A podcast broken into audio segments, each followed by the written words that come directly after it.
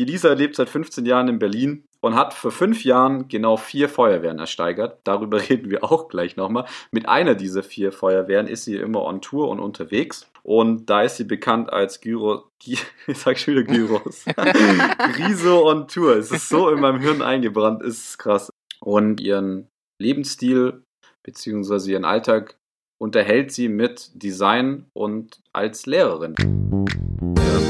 Zu, vielleicht erfährst du was. Es ist nicht Mandarinen und nicht Ananas, es ist Papaya.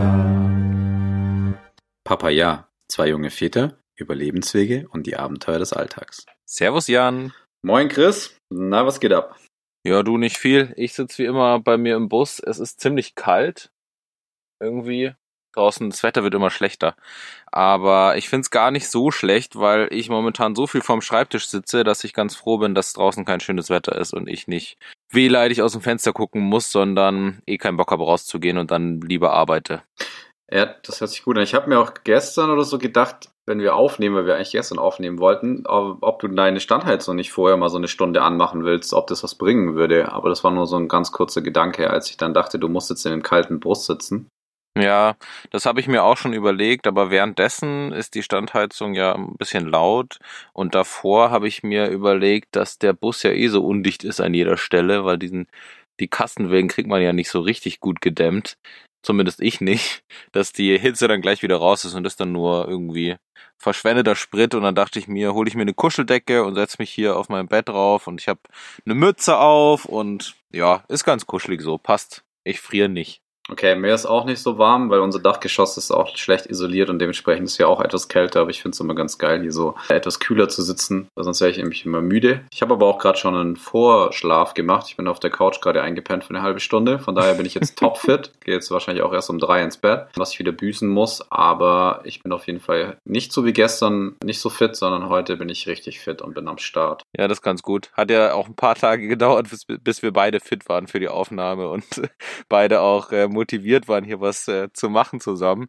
Aber nur für alle Hörer, die hier gerade sich denken, wie spät nehmen die denn auf? Es ist kurz vor 10, also 21.41 Uhr und der Jan hat schon ein Nickerchen gemacht. Ja. Willkommen im Alter. Ja, ich bin auf jeden Fall jetzt äh, ready für die Nacht mit einem kurzen Vorschläfchen und kann jetzt mal wieder richtig crazy bis spät am Rechner sitzen und irgendwelche produktiven Sachen hier machen. Ganz toll. Ja, braucht's aber auch irgendwie gerade. Ich weiß auch nicht, ich bin abends immer super müde. Ist, äh, glaube ich, aber auch seit der Zeitumstellung so. Die geht auch nicht immer spurlos an mir vorbei. Und es wird jetzt auch so früh Echt, dunkel. die jetzt habe ich irgendwie gar nicht gemerkt, ehrlich gesagt. Nur wenn ich aufwache und es ist eben entweder heller oder dunkler, das merke ich dann schon, aber an sich habe ich die Zeitumstellung gar nicht so richtig gemerkt. Was ich aber hier zu deinem Schlaf noch sagen will, ich bin auch immer ziemlich müde momentan, weil ich so wenig zum Schlafen komme. Und neulich, also was heißt neulich, jetzt am Wochenende waren wir bei meinen Schwiegereltern und da habe ich einen Mittagsschlaf auf dem Sofa gemacht. Ich auf der einen Ecke, mein Schwiegervater auf der anderen Ecke und da dachte ich mir auch, wow, ich bin jetzt richtig alt geworden. Ja, du bist jetzt angekommen. Also du hast jetzt einen Job. So langsam fügt sich alles zusammen und du wirst einfach so, wie du früher immer dachtest, warum sind die anderen so, bist du jetzt. Du weißt, was ich meine? Also wenn man immer dachte, ja, mein Papa macht auch jeden Tag Mittagsschlaf. Das ist richtig krass. Und mittlerweile kann ich das voll verstehen, weil irgendwie ist es auch tough, wenn man den ganzen Tag was macht von früh morgens. ja, stimmt schon. Und ich habe ehrlich gesagt, wenn ich dann nach Hause komme aus der Schule, dann habe ich so ein richtiges Down, wenn ich mich aufs Sofa setze, um dann irgendwie noch während dem Essen, keine Ahnung, mir eine Serie reinzuziehen, das schaffe ich nicht. Also ich kann nicht dann einfach da auf dem Sofa liegen und irgendwas anschauen, weil ich so müde bin. Aber nach dem Mittagsschlaf geht's mir ehrlich gesagt immer so, dass ich mich so schrecklich fühle. Also noch viel, noch viel schlimmer als vor Mittagsschlaf. Das ja, heißt, das, ist finde ich auch ganz schwierig. Irgendwie auch umsonst. Man Ja. ist richtig müde, dann schläft man und danach geht's einem noch schlechter als vorher. Ja, ich glaube, es liegt auch immer so an der Zeit, wie lang schläft man, wie schläft man. Ähm, man sagt ja immer, man soll so einen Powernap machen, das hilft bei mir auch immer ganz gut, aber es darf nicht länger als 15 Minuten sein. Jetzt Mhm. gerade eben bekam mir die halbe Stunde eigentlich sehr gut, nur dass ich panisch aufgewacht bin und dachte mir so, fuck, jetzt warten gerade zwei Menschen auf mich und ich habe es wieder geschafft und habe einfach so bis um 23 Uhr gepennt und ähm, Podcast ist wieder nichts geworden. Dementsprechend hat mich vielleicht auch das nicht so entspannt lange schlafen lassen. Diesmal ist es gut gegangen. Manch, meistens geht es aber nicht gut und ich fühle mich danach fertiger wieder vor. Aber ich hatte das früher auch, als ich neu angefangen habe zu arbeiten. Sehr, sehr, sehr lange her ist es. Da habe ich auch immer nach der Arbeit so einen Mittagsschlaf gebraucht und habe dann auch regelmäßig irgendwie so einen Zwei-Stunden-Schlaf draus gemacht und konnte dann nachts nicht mehr pennen. Aber ich war da immer so am Arsch danach, also nach der Arbeit, das war unglaublich. Das ist schon was Neues, wenn man dann, weiß ich nicht, seine zehn Stunden da unterwegs ist. Aber bei dir ist es ja nicht zehn Stunden, aber dafür Nee. wahrscheinlich ein bisschen in der Zeit, wo Unterricht stattfindet, etwas komprimierter vom Stress. Also ich meine, ich habe halt zehn Ja. Stunden Sachen Ja, also zusammengeschraubt und meistens irgendwie alle fünf Minuten eine rauchen gegangen. Und ja, also es war dann schon, die Arbeit selber war entspannt, aber es war halt einfach ein langer Tag und immer auf den Beinen und um 6 Uhr in der Werkstatt stehen und anfangen und so, das war immer schon krass, also war hart. Ja, das verstehe ich. Ja, bei mir ist es eher ja eine kürzere Zeit, in der ich dann wirklich im Unterricht bin, aber dann kommt halt sozusagen Nachbereitung noch noch hinzu und mit der Kleinen ist es jetzt gerade irgendwie so, dass sich das eingependelt hat, dass wenn ich nach Hause komme, wir dann Zeit mit der Familie verbringen und dann arbeite ich halt so die Unterrichtsvorbereitung, Unterrichtsnachbereitung, Schülerbeobachtung, alles Mögliche, was dann noch gemacht werden muss, passiert halt dann, wenn die Kleine im Bett ist und das ist bei unserer Tochter ja naja, sagen wir mal, nicht unbedingt verlässlich um sieben, sondern auch mal um elf. Ah ja. Ja, aber sonst, wie geht's dir damit, dass der Papa jetzt arbeiten ist? Hat sie sich da leicht gefangen und ist sie immer noch nicht so begeistert davon? Ja, sie hat sich schon gefangen. Am Anfang war es ja ziemlich schlimm, da hat sie die ganzen, den ganzen Tag immer nach mir gerufen und so, aber das hat sich jetzt eingependelt und wenn ich irgendwann mal den Raum verlasse, sagt sie auch schon immer, Papa, Arbeit. Ja, das geht schnell, die gleich sind sie konditioniert. Ja, Ami hat mir heute auch erklärt, dass sie ähm, morgen arbeiten gehen muss. Und dann sage ich so, hä, wie, wieso gehst du morgen wieder arbeiten? Ja, morgen ist doch Kindergarten. Ich so, ja, aber das ist ja Kindergarten, nicht Arbeit. Ja, aber sie geht ja mit uns allen aus dem Haus und wir gehen an die Arbeit und sie geht dann auch an die Arbeit. Dann habe ich gemeint, ja, aber Kindergarten, was arbeitest du denn da? Also musst du da arbeiten? Die so, ja, ich muss da spielen, ich muss da lesen. Ich so, okay, alles klar. Und kriegst du nachher auch Geld? Und sie so, ja, jeden Tag zwei Euro. Ich so, okay, nicht schlecht. Läuft die. Frage ist, von wem kriegt sie die zwei Euro? Ja, ich glaube, ja, ich habe die auch noch nicht gesehen, sonst würde ich mir da Gedanken machen. Aber ne, weil es ging darum, sie wollte sich über eine neue Zeitung oder ein neues Buch kaufen. Dann habe ich gemeint, ja, von welchem Geld? Und dann ging über die Diskussion oder beziehungsweise haben wir so gequatscht und dann meinte sie ja, sie geht ja morgen wieder arbeiten, weil jetzt war sie drei Tage zu Hause, weil wir gerade ja so viel wie möglich sie zu Hause lassen, wenn es geht, wenn wir frei haben. Weil Kindergarten ist irgendwie gerade nicht so dolle bei ihr. Sie, sie kommt immer nach Hause, ist völlig am Arsch, also wirklich völlig kaputt davon und erzählt dann auch immer, dass der Muser sie ins Gesicht geschlagen hat und das, also da geht's richtig ab. Da muss man sich auch erstmal dran gewöhnen an den Großstadtkindergarten. Mhm. Und ja, die Erzieher sind irgendwie auch nicht in der Lage, da empathisch drauf einzugehen und auf die Frage, was sie dagegen tun wollen, dass die Kleinkinder ihm erzählen, dass da so zwei größere sind, Fünfjährige, die allen den ganzen Tag irgendwie verdreschen, meinten sie so, ja, ist ihnen auch schon aufgefallen, sie arbeiten an der Lösung. Und das war's bis jetzt. Also ich, vielleicht arbeiten sie immer noch an dieser Lösung, ich weiß nicht. Vielleicht ist dann wie die Tage so ein, weiß nicht, so ein Meeting, so ein Wrap-up, Brainstorming. Ich keine Ahnung, was angesagt ist aber sie haben irgendwie keine Lösung dafür. Und dementsprechend kommt unser Kind immer völlig fertig und den ganzen Tag verprügelt nach Hause und dreht dann halt natürlich hier auch völlig durch und entwickelt auch gerade so Wutanfälle und äh, komische Eigenarten, mit denen wir auch erstmal klarkommen müssen.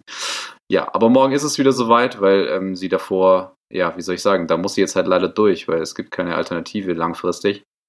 Ja. Und dementsprechend, ja, versuchen wir das jetzt etwas in kleineren Dosen am Anfang zu machen, sodass sie sich da besser dran gewöhnen kann und hoffen, dass sich halt irgendwie bessert. Beziehungsweise, weiß nicht, vielleicht sollte ich ihr mal so ein bisschen Boxtraining beibringen, dass sie dann einfach mal so einen leichten Haken in die Rippen mit, dass es so ein bisschen gegen gibt. Ich aber immer da, wo man es nicht sieht.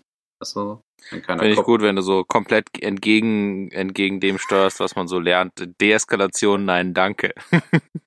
Ja, nee, Spaß. Aber auf Was mich in dem Zusammenhang interessiert, ist auf jeden Fall, ähm, die Schlägereien finden die vor oder nach dem Yoga-Unterricht in eurer Ki in eurem Ja, oh ja, stimmt. Morgen ist Yoga. Ich muss unbedingt dann denken, dass ich hier morgen eine Sporthose anziehe. Ja, ich vermute mal, während dem Yoga wird es nicht passieren. Da werden dann fleißig die Übungen gemacht, weil es gibt ja anschließend Gummibärchen. Aber ich denke mal, davor und danach wird es ordentlich, wird's ordentlich Hiebe geben. Ich weiß es nicht, keine Ahnung. Wir sind gerade noch am Erörtern und ähm, interviewen immer die, also was heißt, nee, interviewen die Kinder gar nicht, die erzählen uns das halt selber und es sind äh, immer Ja. die gleichen Kandidaten und wenn man die dann sieht, macht es auch Sinn, weil die sind halt einfach doppelt so groß wie Ami.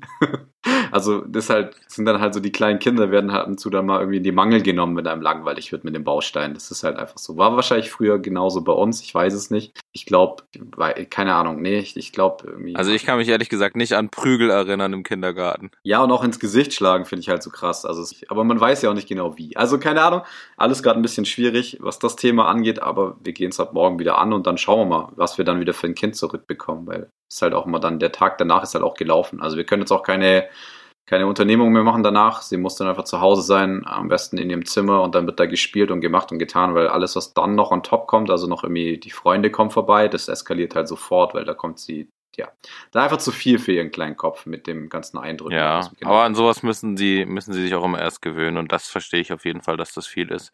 Aber was ich befürworte, ist, wenn du an Sportklamotten denkst, ich habe ja so aus Sicht eines Sportlehrers, meine Siebtklass-Jungs haben nicht immer andere Klamotten dabei und dementsprechend riecht es dann im Klassenzimmer auch danach.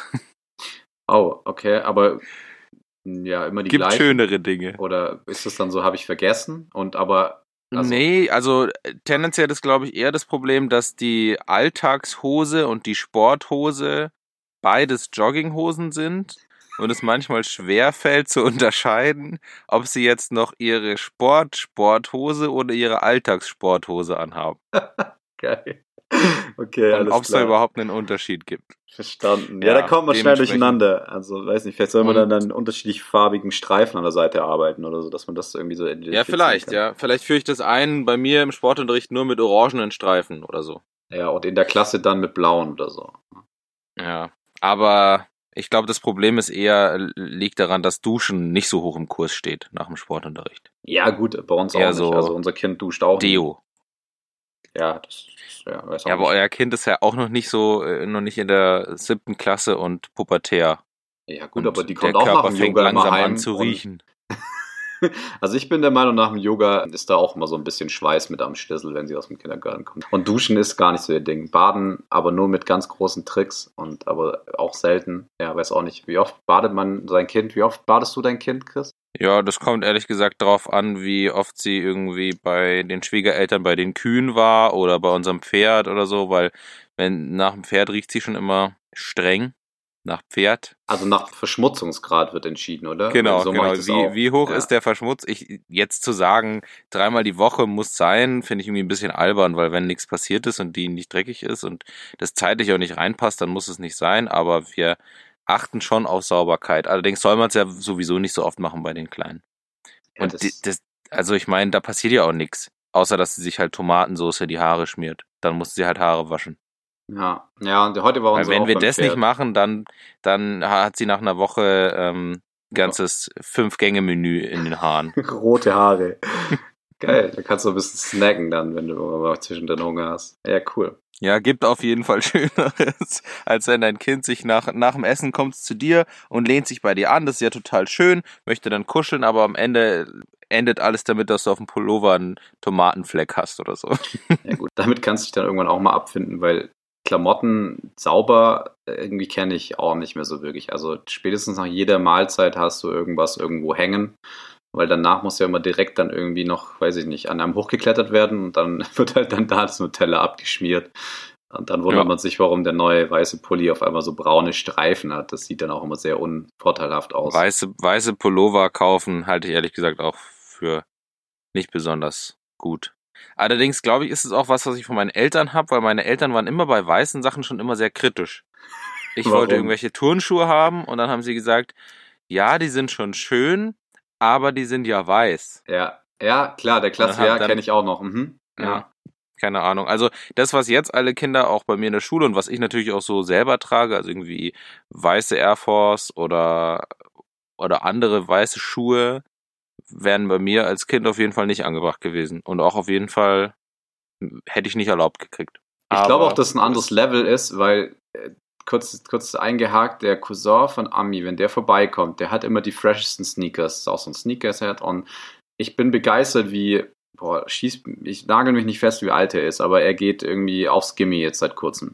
Und ich frage mich halt, Die, wie, Span die Spanne des Alters ist ja da sehr gering. wie, wie schafft er es, diese Schuhe so weit? Also in dem Alter, so sagen wir mal Anfang weiterführende Schule, war ich noch nicht in dem Modus, dass meine Schuhe weiß geblieben gewesen wären. Ich wäre halt irgendwie trotzdem noch im Dreck unterwegs gewesen, draußen so. Aber vielleicht, weiß nicht, Ja, am klar. iPhone und beim, beim, beim Zocken ist halt irgendwie, werden die Schuhe halt nicht dreckig, ist ja klar. Ja, keine Ahnung. Bei uns schon momentan. In der, in der Schule hat jeder dreckige Schuhe. Wir müssen unsere Pausen, Pausenhöfe verteilen, weil wir nur zwei haben. Einer davon ist Baustelle, der sollte eigentlich eine Woche nach Schulstart fertig sein, aber so wie das halt immer so ist, ist der jetzt immer noch nicht fertig und jetzt sind wir die achte Woche, ja, ist jetzt die achte Schulwoche und es ist noch nicht fertig. Mal schauen, ob das irgendwann was wird. Und zusätzlich haben wir diese Corona-Trennregelungen und es dürfen nicht zu viele Schüler auf einem Pausenhof sein und jeder braucht einen eigenen Pausenbereich. Und die Klasse, in der ich unterrichte, hat so einen Pausenbereich, der besteht aus einer riesengroßen Pfütze und ein bisschen Schlamm. Geil. ja, eigentlich der beste Place, so to be, aber ist halt dann doof fürs Klassenzimmer danach, ne? Ja, da schaut's auf jeden Fall aus. Ja. Aber geht noch schlimmer bei uns. Da so richtige, richtig krasse Dorfschulen, noch ein bisschen weiter weg von der S-Bahn. Da ähm, sieht es manchmal im Klassenzimmer aus, als hätten die Feldarbeit gemacht vorher. haben die wahrscheinlich auch. Die sind früh morgens aufgestanden im Stall gewesen und kommen dann in die Schule. Also von daher ist es Wahrscheinlich. Aber wenn wir gerade von Schule sprechen und allgemein so vom Lehrerdasein, wir haben ja heute eigentlich noch vorgehabt, einen Gast mit dazu zu nehmen. Was wir jetzt auch gleich machen werden, oder? Der Plan steht, glaube ich, auch noch, ja. Ja. Wenn er nicht aufgelegt hat, weil wir zu lange gequatscht haben. Und sie, vorneweg schon mal, ist auch in einer gewissen Art und Weise Lehrerin. Und ich würde einfach mal sagen, wir holen die Lisa einfach mal mit dazu. Servus Lisa, bist du da? Ja, servus. Hi. Schön, dass ich da sein darf. Schön, dass du da bist. ja, danke. Gerne, gerne. Wie ihr wahrscheinlich aus den letzten Folgen zum Beispiel mit dem Frank kennt, haben wir es ja so gemacht, dass ich derjenige war, der im Vorgespräch hier fleißig Notizen gemacht hat und würde jetzt einfach mal ganz kurz und knackig die Lisa vorstellen, obwohl ich sie auch noch nicht so wirklich kenne und gerade in den, im Vorgespräch quasi richtig kennen oder besser kennengelernt habe. Und wie gesagt, würde einfach mal kurz damit anfangen, zusammenfassen, wer sie ist und dann einfach noch mal kurz erklären, warum sie hier ist, beziehungsweise das kann auch gern der Chris machen, dann rede ich nicht ganz so viel, oder? Was hältst du davon, Chris? Ja, finde ich gut. Ja, und dann lassen wir natürlich auch die Lisa mal zu Wort kommen. Also, die Lisa ist heute bei uns aus dem weiten Berlin, hat sie uns angerufen und wir kennen die Lisa, glaube ich, beide, Chris und ich, auch wieder über diese Vanlife Connection, wo wir gefühlt alle herkennen, die wir so äh, mit in unsere Podcasts nehmen, wo wir ja auch jahrelang extrem viel mit unterwegs waren. Und da ist sie bekannt als Gyro, Gy- ich sag schon wieder Gyros. Griso on Tour. Es ist so in meinem Hirn eingebrannt, ist krass. Also Grisu on Tour. Griso ist, glaube ich, da können wir gleich nochmal drüber quatschen, wenn ich fertig bin, so ein kleiner Junge oder Drache in einem Märchen. Ja, wir reden da gleich nochmal drüber.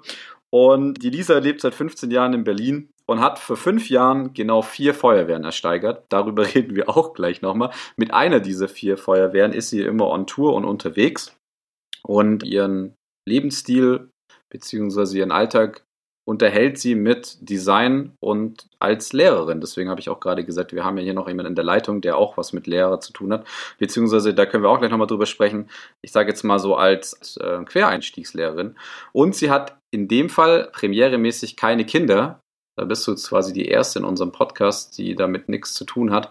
Und das ist auch so einer der Gründe, warum du hier bist, aber auch einfach, wie gesagt, dein Lebensstil. Wir haben uns ja am Anfang dazu entschieden, unseren Papaya Podcast aufzubauen und über Abenteuer des Alltags eines jungen Papas zu sprechen, aber eben auch über verschiedene Lebensentwürfe, weil wir immer wieder festgestellt haben, dass es da ganz, ganz große Unterschiede gibt und wir führen einen ähnlichen. Also wir haben beide relativ jung jetzt schon Kinder und führen ein behütetes Leben zu Hause mit unserer kleinen Familie. Es gibt aber noch ganz, ganz viele andere Wege, die es eben so gibt. Und einen, den wir interessant waren, fanden, war eben der von der Lisa, denn die ist gefühlt, zumindest wenn man das auf Instagram verfolgt, immer wenn wir zu Hause sind, im Urlaub und unterwegs mit dem Bus. Und ich glaube, es ist nicht wirklich so, dass es nur im Bus ist. Wir haben gerade im Vorgespräch jetzt schon ein bisschen drüber geredet. Aber der Reiseanteil des im Jahr ist auf jeden Fall schon höher als von einem normalen 0815 Arbeitnehmer mit 30 Arbeitstagen. Ich würde sagen, Urlaubstag. damit ist von genug von uns. So wir, Urla ja, 30 Arbeitstage wäre schön. 30 Urlaubstage. Den Job nehme ich. Ich glaube, jetzt ist genug Gelaber von uns zweien. Was sagst du denn dazu, was wir gerade so erzählt haben? Ist es absoluter Mist oder stimmt es ungefähr? Nee, ich habe schon zugehört und auch schon ganz gut gegrinst. So. Das äh, kann ich alles nachvollziehen. Ich kenne, glaube ich, beide Seiten ganz gut, aber tatsächlich ist es bei mir ohne Kinder jetzt noch ein bisschen mehr on Tour zu sein. Ja. Ja, wir hatten ja vorhin schon darüber gesprochen, dass du ja eigentlich versuchst, sagen wir mal, die Hälfte des Jahres jetzt nicht an einem Stück, haben wir dann auch festgestellt, sondern immer so vielleicht auch mal zwischenzeitlich in Etappen.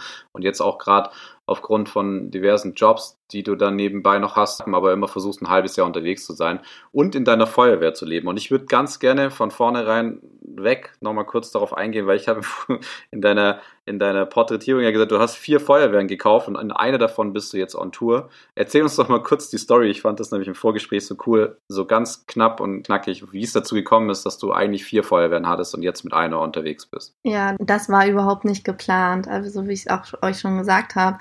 Ich bin in die Heimat gekommen und hatte ein bisschen Liebeskoma, muss ich dazu sagen, jetzt vielleicht noch. Und bin halt zu meinem Dad gefahren und ich habe immer noch so ein Alltagsauto, was nicht so der Van Vista selber, also den kann man als Alltagsauto gebrauchen, aber so in Berlin ist es schon relativ kompliziert manchmal auch und nicht so tauglich einfach. Und dann war ich in der Heimat, habe meinen ganz normalen VW, hatte ich damals noch, zum Tüffer des Vertrauens gebracht, der das schon jahrelang macht. Und dann standen halt vier alte Feuerwehrwagen auf dem Hof. Und dann habe ich zu ihm gesagt, du sag mal, Marc, was denn hier eigentlich mit den vier Feuerwehrwagen? Und er meinte dann zu mir, ja, die wurden ausrangiert von ähm, der Gemeinde und die stehen jetzt zur Ersteigerung frei. Und dann war ich natürlich so Feuer und Flamme im wahrsten Sinne des Wortes und habe dann echt mal meinem Bruder und meinem Papa so ein bisschen angespitzt und ich so, lass uns da doch, äh, das war eine Briefwahl, also man konnte per Brief ein Gebot abgeben. Und dann haben wir hin und her überlegt und wussten auch nicht, was, äh, wie viele Leute mitbieten. Natürlich war alles geheim. Und dann haben wir uns entschieden, am Ende auf alle vier Wagen zu äh, bieten und hat mein Papa dann so gesagt, äh, so ganz gewitzt, wir machen einfach so richtig krumme Kommazahlen, so bla bla bla 1000,15 Cent. und dann meinst du, ja, okay, geben wir das mal ab. Und dann haben wir das abgegeben und es hat gedauert, ich weiß nicht, zwei Wochen oder so. Und dann ruft mich mein Dad an und sagt zu mir, ja, Lisa, was machst du? Und ich sag, ja, ich bin hier gerade ähm, unterwegs. Ich war im Zoo mit meiner Nichte und er meinte so, ja, ich habe jetzt hier vier Feuerwehrautos auf dem Hof stehen und ich dachte, er just joking, so, ne? Von wegen. Und das war dann tatsächlich so. Und das ist natürlich bei uns ein super kleines Dorf, aus dem ich ursprünglich komme, Niedersachsen. Und die haben natürlich dann äh, gleich Dorfrunde und was macht jetzt hier mein Vater mit vier Feuerwehrautos äh, eine eigene freiwillige Feuerwehr auf, so nach dem Motto. Es war schon wirklich sehr lustig eigentlich im Nachhinein. Ja, und dann habe ich mir eine ausgesucht. Das war die einzigste VW LT dazwischen. Die anderen sind alles so eine, ähm, so eine Mercedes 310er, glaube ich, gewesen. Und dann hat mein Bruder gesagt, er nimmt so eine an, er nimmt eine von den anderen dreien und zwei haben wir verkauft. Also eine ist nach Berlin gegangen, auch an Freunde von mir, die auch ein Kind haben und damit schon gereist und sich die ausgebaut haben. Und eine ist nach Hannover gegangen zu Freunden von meinem Bruder. Ja, und am Ende ähm, haben wir jetzt so unsere Feuerwehrwagen seit ein paar Jahren und haben uns die alle ausgebaut und es war dann doch ganz lukrativ und auch ganz cool. Ja, sehr coole Story auf jeden Fall. Ja, das hat mich im Vorgespräch schon gefreut. Das, sowas ist immer cool. Und vor allem, wie geil das ist, dass es per Brief ja Abstimmung ging. Das hört sich so richtig nach Dorf und Oldschool an. Und das war ja auch richtig erst vor fünf Jahren. Ne? Also es ist jetzt nicht so, dass es schon ewig lang her war. Aber ja. ja der Hammer ist auch, dass äh, eine alte VWLT-Feuerwehr erst vor fünf Jahren ausgemustert wird. Ja. So oft kann es nicht brennen bei euch. Es war wirklich lustig, weil ich muss dir ganz ehrlich sagen, diese VWLT, das ist auch die älteste gewesen. Die hatte von vornherein ein H-Kennzeichen. Die anderen haben das jetzt alle erst vor zwei oder drei Jahren bekommen. Und es ist jetzt ja schon dann doch zwei Jahre länger her gewesen, dass wir die ersteigert haben. Und meine war, ist Jahrgang 77 und die hatte wirklich, also das glaubt mir immer fast keiner, die hatte ähm, auf dem Tacho vielleicht äh, 23.000 Kilometer. Also die ist wirklich immer gewartet gewesen, hatte noch TÜV, als wir die geholt haben. Ich weiß nicht was. Ähm, und wir haben die dann halt äh, ersteigert und ich glaube, die ist immer nur so einmal im Jahr durfte sie dann mal so eine Runde, so eine Ehrenrunde mitfahren und hat jetzt erst die Welt entdeckt dann tatsächlich. Geil. Ach, schön. Aber was mich jetzt ehrlich gesagt brennend interessiert, ist, was bedeutet denn jetzt Griso, beziehungsweise was ist das? Oder wie Jan es nennt, Gyros. Ja. Also Gyros on Tour würde ja eigentlich zu Berlin-Neukölln, wo ich ja nun mal ähm, heimisch bin, jetzt seit mehreren Jahren, super passen, weil hier je ein Dönerladen den anderen per Handschlag ablöst auf jeder Straße. Aber ähm, ich bin dann auf Grisou gekommen, weil das war damals, also ich bin Jahrgang 85 da gab es dieses Märchen, das ursprünglich aus Italien und das ist halt so ein kleiner Drache Und der möchte halt immer Feuerwehrmann werden und möchte immer Feuer löschen. Und sein Papa, der ist so ein bisschen so cholerisch irgendwie unterwegs in dieser Comedy. Und der sagt immer, nein, du musst Feuer spucken und alles in Brand setzen. Und er ist halt immer dieser kleine Feuerwehrdrache, der eigentlich löschen möchte. Und ich dachte mir so, als ich die gesehen habe, auch eigentlich Grisou passt, ne? Ja, aber Giros würde auch passen. Dann könntest du vielleicht auch äh, gleich das ganze Jahr reisen und du machst einfach einen Foodtruck draus. Obwohl ich nicht wissen will, wenn man in seinem Foodtruck wohnt und man macht, man macht Gyros, wie, wie das dann riecht. So die Klamotten und man selber. Jo, das wäre auf jeden Fall auch noch eine Idee. Und habe ich sogar schon mal manchmal drüber nachgedacht, irgendwie, wenn man länger auf Reisen ist, was man nicht dann noch so lukratives nebenbei machen könnte mit einer Feuerwehr. Ja, geil. Also ich bin für Gyros hinten einfach das Rollding aufschieben und dann ist da lecker Essen am Start und es riecht immer gut und du hast auch mal was zu essen, also musst dir darum auch keine Sorgen mehr machen und wie gesagt, dieser leichte, fettige Fritösengeruch, ja mein Gott, es gibt Schlimmeres, oder? Also da kann man sich schon mit anfreunden. Also ein halbes Jahr lang, ein halbes Jahr lang äh, äh, jeden Tag äh, Gyros zu essen, ich glaube, dann rollt man nach Hause. Braucht man einen zusätzlichen Hänger, auf dem man sich oh. dann selber auflädt und hinterherzieht. Ja, krass. Was ich noch von dir wissen wollte oder beziehungsweise dich fragen wollte, wir hatten ja vorhin darüber gesprochen, dass du noch, also du bist ja eigentlich Designerin und hast ja aber noch diese Lehrergeschichte. Jetzt wollte ich erst auf die Designer-Sache eingehen. Kannst du uns kurz erklären, was so dein, dein Job ist eigentlich? Was machst du, um, wie gesagt, Geld zu verdienen? Und wieso es vor allem für dich möglich ist, so oft im Urlaub zu sein, wenn ich arbeiten muss. ja, I'm feeling it. äh, ähm, ja, also ich habe ja, ich habe eine Ausbildung gemacht nach dem Abitur als Schauwerbegestalterin. Die, die war sehr handwerklich. Also ich habe schon immer das gerne gemocht, so handwerkliche, bodenständige Dinge zu machen, wo man wirklich am Ende des Tages sieht, was man tut und fand es auch immer schön, so mit verschiedenen Materialien zu arbeiten. Und danach bin ich ins Studium gegangen und habe halt Illustration, Modedesign und ähm, Stilismus äh, studiert. Und in dem Bereich arbeite ich jetzt schon ein paar Jahre auf jeden Fall, also acht Jahre mindestens. Ja, und äh, das bedeutet eigentlich, dass ich für verschiedene Labels, also ich war auch schon zwischenzeitlich festangestellt, als Modedesignerin Kollektionen entwickle. Und jetzt, ähm, je länger man in einem Job ist, ähm, desto ein größeres Netzwerk baut man sich natürlich auch auf. Und irgendwann habe ich dann gedacht, ja, dann gehe ich jetzt in die Selbstständigkeit damit und arbeite jetzt halt für zwei Labels eigentlich immer dieselben oder vielleicht auch drei, äh, wo ich die Kollektion oder die Schnitte mache oder die Prints entwerfe.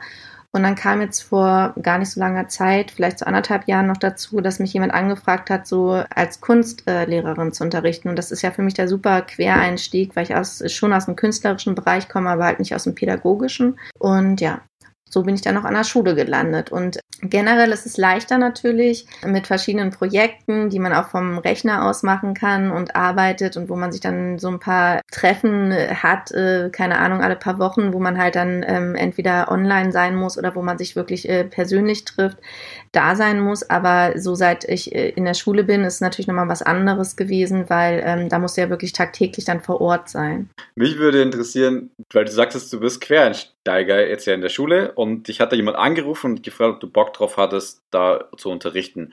Wie läuft es ab? Hast du quasi dann gesagt, ja, mache ich und bist dann irgendwie zwei Wochen später da erschienen und seitdem bist du dort die Kunstlehrerin oder musstest du dafür noch irgendwas tun? Also bei mir war das so, dass ich komme aus einer Familie, wo relativ äh, viele ähm, Lehrer sind. Also meine Mutti, meine Oma, meine Tanten, die sind an der Schule alle und ob es Berufsschule jetzt ist oder auch verschiedene Einrichtungen, aber halt im Lehramtbereich. Und die haben halt immer zu mir gesagt, ja Lisa, das ist doch eigentlich eine ganz gute Sache für dich, du reist immer gerne und so weiter und so fort. Und dann habe ich mich halt ähm, beworben und dann musst du schon alles ausfüllen. Also es ist jetzt nicht so, dass sich irgendwer einfach so aus dem Off anruft, sondern ähm, du kannst dich dann beim, beim Land Berlin oder auch bei Brandenburg bewerben und dann wird genau das, was du studiert hast, in Punkten ausgerechnet, wie viel das quasi gleich ist von dem ähm, Kunststudium, was du machen musst, wenn du auf Lehramt gehst. Und da war aber die Ausbildung, die ich hatte, oder das Studium, was ich hatte, quasi äh, confirm. Ich konnte quer einsteigen, dann bist du da erstmal eingeschrieben. Aber du musst nichts weitermachen, außer dass du da eingeschrieben bist. Und dann haben die mich okay. halt aus dem Off angerufen, weil Lehrermangel einfach ja. vor Ort ist. Und haben mich dann angerufen. Ich habe damit gar nicht gerechnet. Plötzlich klingt mein Telefon. Ich war irgendwie so im Atelier und dann so, ja, hier ist die Grundschule, bla bla bla wir brauchen ganz dringend, weil die Kunstlehrerin ist dort ausgefallen, ähm, mit längerer Krankheit. Was machen Sie heute Nachmittag? Ja, genau. Haben Sie Zeit? Und dann bin ich wirklich zwei Tage später dort gewesen und drei Tage später stand ich zum ersten Mal in der Klasse und ich habe halt nichts bekommen, so von wegen nochmal eine Einweisung ins Pädagogische oder so. Aber Yo.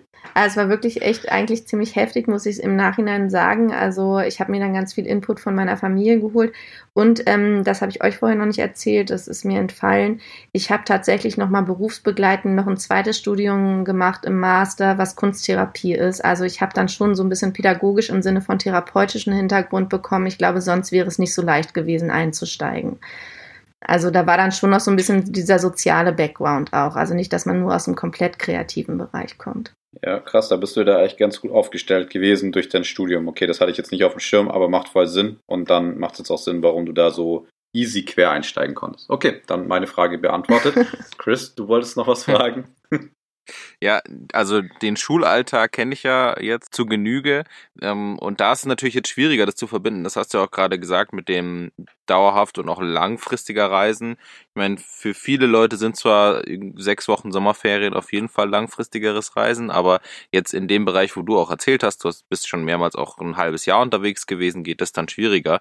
Deswegen nochmal eine Frage zum vorherigen Berufsbereich, also zum Design und äh, Schnitte machen und ähnliches. Wie läuft denn das Arbeiten ab? Du, wenn du dann nicht vor Ort bist, machst du das alles am PC? Zeichnest du richtig? Hast du irgendwie ein Tablet, womit du sowas machst? Oder ähm, wie kann man sich das vorstellen, wenn du dann auch von unterwegs was machen kannst? Oder ist es so, dass du nur die Monate, die du tatsächlich in Berlin bist, arbeitest und den Rest bist du einfach unterwegs und machst Urlaub? Ähm, ja, das ist tatsächlich so, dass viel, ähm, es war jetzt auch ein bisschen Corona ähm, geschuldet natürlich, dadurch, dass jetzt Corona kam. Ich hatte jetzt ja wirklich ein halbes Jahr am Stück bin ich gereist, bin jetzt ja gerade erst vor einem Monat zurückgekommen obwohl ich an der Schule bin, jetzt mittlerweile schon, das war natürlich aufgrund dessen, dass alles über Homeoffice ging, auch in den Schulen so, ne? Und generell ist es so, dass ähm, man Projekte hatte, man hat manche Projekte oder viele Projekte, die kann man wirklich per ähm, Skype oder Videokonferenz bequatschen oder muss dann seine Sachen abgeben. Zu dann, dann hat vielleicht dann auch mal irgendwie ein festes Meeting, wo man vor Ort sein muss. Aber es ist schon so, dass man relativ frei ist. Das war nicht immer so, als ich festangestellt gearbeitet habe und hatte so eine Posten wie Head Designerin oder Creative Director. Da muss ich natürlich jeden Tag die erste sein und bin die letzte gewesen, die aus dem Office gegangen ist. Aber seit der Selbstständigkeit ist das natürlich ein bisschen lockerer in dem Sinne, also es ist nicht lockerer im Sinne, weil man muss sich immer seine Projekte suchen, was stressig ist und muss da auch wirklich immer am Start sein, aber es ist lockerer in dem Sinne von wo aus man das macht und das war eigentlich immer ganz cool. Klingt auf jeden Fall so. Im Übrigen witziger Nebenfakt noch, du hast äh, deine Ausbildung heißt Gestalterin für visuelles Marketing, oder? Mhm. Der der Frank, der letzte Woche nicht letzte Woche, aber in der letzten Interviewfolge zu Besuch hatte genau das gleiche gelernt. Ach, und er arbeitet auch immer noch in dem Beruf. Ja, super. Also hier der Aufruf, wir, wir suchen immer Interviewgäste, wir interviewen nur noch Leute mit dieser Ausbildung, mit diesem Ausbildungsbackground. Der Frank hat euch dann ja vielleicht auch erzählt, dass man wirklich in dem Bereich sehr viel handwerkliche Dinge lernt. Also ich habe gelernt, mit der Stichsäge zu sägen, ich habe tapezieren gelernt, ich habe streichen gelernt, lackieren gelernt, ähm, Boden verlegen gelernt. Also wirklich nützliche Dinge auch für den Alltag und auch mal um so einen Bulli auszubauen einfach. Ja, das ist auf jeden Fall hilfreich. Die habe ich während Mhm. meinem Lehramtsstudium nicht gelernt. Ja, hättest du mal Techniklehrer gemacht, Chris, weißt du? Also. Dann hättest Ja, du das vielleicht auch gelernt. Stimmt. Da hätte ich sogar Bock drauf, aber Techniklehre muss man halt auch echt eine, zumindest bei uns in Bayern hier, eine ganz extreme ähm, Fachlehrerausbildung für Technik machen, damit das dann hinhaut. Ja, Wer weiß, vielleicht irgendwann mal. vielleicht macht ich das ja demnächst mal, aber nicht für Grundschüler, sondern für größere, für Erwachsene. Aber ich will auch vielleicht Lehrer werden, also von daher, da tut sich auch gerade einiges. Mal gucken, vielleicht bin ich dann irgendwann auch im Lehrerbunde. Jetzt aktuell bin ich ja der Einzige hier im Podcast gerade, der kein Lehrer ist. Ihr seid ja da in der Überzahl, ihr zwei. Dann ist es der Lehrer-Podcast. Ja, dann müssen wir den Namen ändern. Nee, nee. Papas bleiben wir trotzdem. Ja, das stimmt. Thema Papa oder Mama in dem Fall. Lisa, was ich vorhin schon gesagt habe, du bist die einzige oder erste in unserem Podcast, die mit Kindern nichts am Hut hat. Das ist, nee, das ist Bullshit, aber die hat zumindest keine eigenen leiblichen hat. Aber du hast mit Kindern trotzdem ganz viel am Hut, weil du ja Lehrerin bist in der Grundschule. Und du hast uns vorhin im Vorgespräch auch schon erzählt, dass du Neffen und Nichten hast und, oder? Ne- Nichte auch? Weiß gar nicht, nur Neffe oder Neffen. Und mit dem bist du auch echt viel unterwegs und hattest ja auch schon mal mit dem Urlaub. Also von daher bist du ja da auch ziemlich erfahren, was das Thema angeht. Wie war das so für dich als sagen wir jetzt mal nicht Mama, mit zwei jüngeren Kindern in Urlaub zu fahren mit einem Bulli? Wie war das so deine Erfahrung? Also erstmal, ähm, ja, das stimmt natürlich. Ich bin jetzt nicht selber Mama bis jetzt. Ähm, ich habe halt meinen Hund seit 13 Jahren, dann da übernimmt man auch die erste Verantwortung und vor 13 Jahren war ich halt auch schon, äh, war ich einfach 13 Jahre jünger und da habe ich dann schon manchmal, so bin ich so, da war ich noch im Studium, da bin ich manchmal ins Studium gekommen, meine Kommilitonen meinten so, boah, du siehst ja aus, hast du Party gemacht die ganze Zeit? Und ich meinte so, nö, ich habe jetzt einen Welpen, der muss alle vier Stunden raus. So, ich war richtig fertig, als hätte ich mich, als hätte ich ein Kind, habe ich mich gefühlt. Was natürlich jetzt äh, für alle, die wirklich Eltern sind, die lachen sich darüber kaputt und denken sich, ja, what, so what. Aber für mich war das damals wirklich vor 13 Jahren echt auch eine Herausforderung. Das, äh, das geht ja ganz viel um Verantwortung übernehmen und sich selbst zurückzustellen. Und ja, ich habe halt meine beiden Neffen, die sind mittlerweile ähm, auch schon elf und zwölf und wir waren auch schon zusammen im Urlaub in Kroatien mit der Feuerwehr und das war natürlich ein ganz anderes Reisen, weil wenn ich ähm, nur mit Chico jetzt reise mit meinem Hund, dann ähm, achte ich natürlich darauf, dass ich mehrere Pausen mache, weil der Hund raus muss oder dass ich dann losfahre, wenn es nicht zu heiß ist, also ganz früh am Morgen oder relativ ähm, nah zum Abend hin dass er halt das auch aushält, wenn wir in hitzigen Ländern unterwegs sind. Und mit Kindern ist es nochmal was ganz anderes. Die haben andere Bedürfnisse. Ähm, man muss auf ganz viele andere Dinge achten, Essenszeiten mehr, auch so, wo fährt man hin, wo können die sich auch beschäftigen, ähm, wann geht man ins Bett, äh, weil man am nächsten Tag, man im, ich bin so eine Nachteule eigentlich, aber wenn man zwei Kinder mit am Start hat und die sind am nächsten Tag um, keine Ahnung, sechs oder sieben voll fit, dann äh, passt man seinen Rhythmus automatisch total schnell an. und ja, so habe ich das, also ich habe das schon gelernt und ich, ich kann mir schon ungefähr vielleicht, und wenn ich da jetzt auch nicht zu hoch greifen möchte, vorstellen, vorstellen, wie anders das sein müsste mit Kindern. Aber ich fand es auch immer schön, weil Kinder dir einfach die Welt nochmal neu erklären und anders erklären und mit anderen Augen.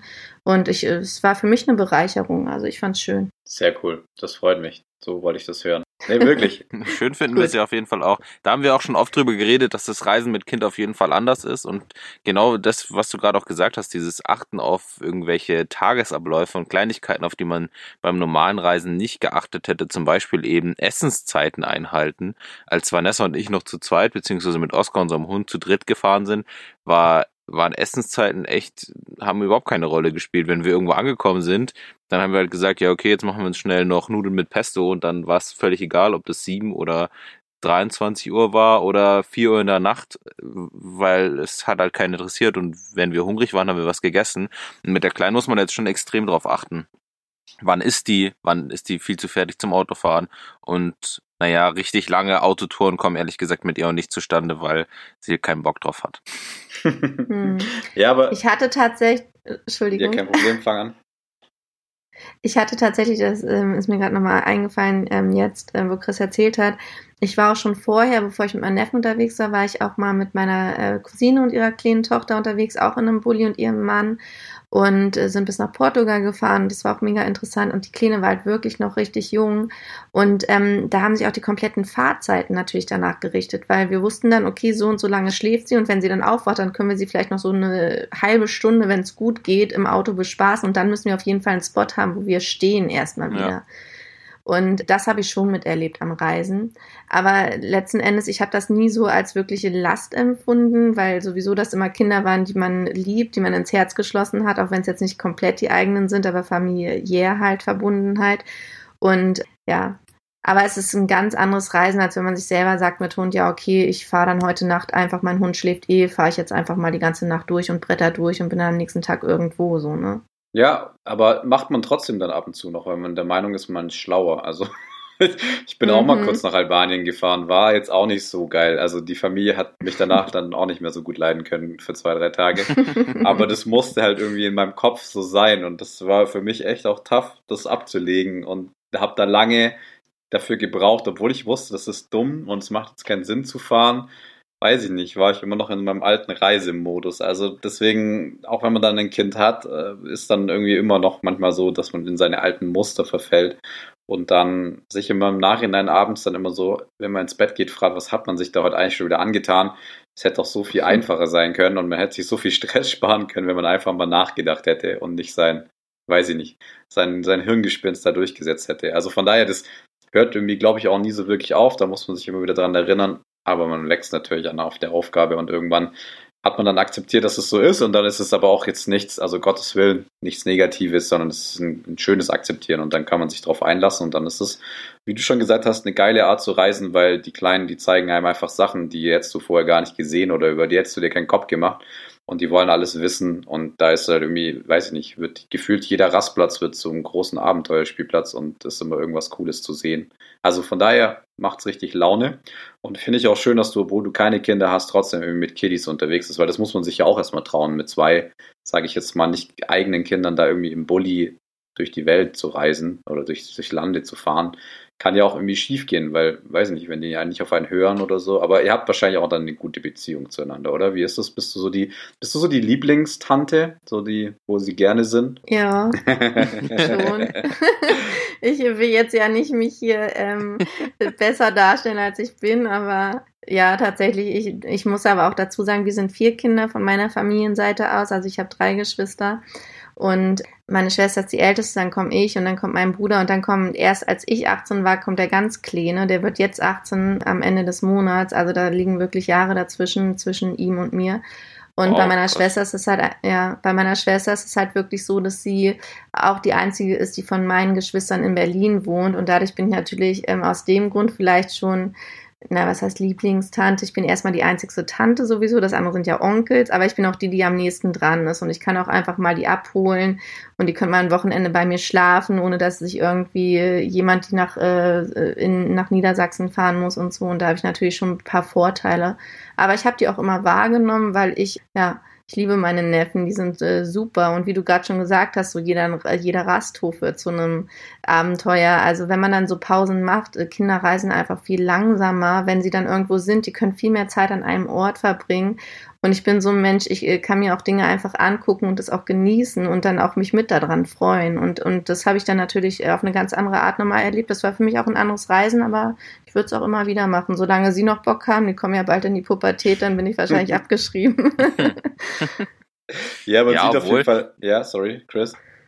Obwohl sowas immer dann noch länger äh, gut geht, als man denkt. Ich habe äh, da eine so, eine so eine besondere Erfahrung gemacht. Im letzten längeren Urlaub, da hatten wir die Kleine ja äh, eben schon dabei, äh, standen wir in Italien an der Küste auf so einer Klippe und neben uns stand ein VW-Bus und wir waren uns die ganze Zeit irgendwie nicht so sicher, was da, was das für eine Familienkonstellation ist, weil da war eben ein Junge mit dabei, der eben schon älter war. Und die Eltern sahen aber auch noch relativ jung aus. Und irgendwann sind wir mit denen ins Gespräch gekommen.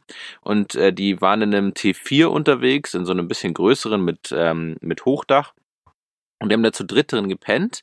Ähm, Mutter, Vater und ein 14-jähriger Junge, ähm, die zusammen auf diesem engsten Raum äh, gelebt haben und die waren auch sechs Wochen unterwegs. Und das fand ich schon krass. Also das ist ja so ein kleiner Bus und dann ähm, mit doch äh, einem relativ alten Sohn.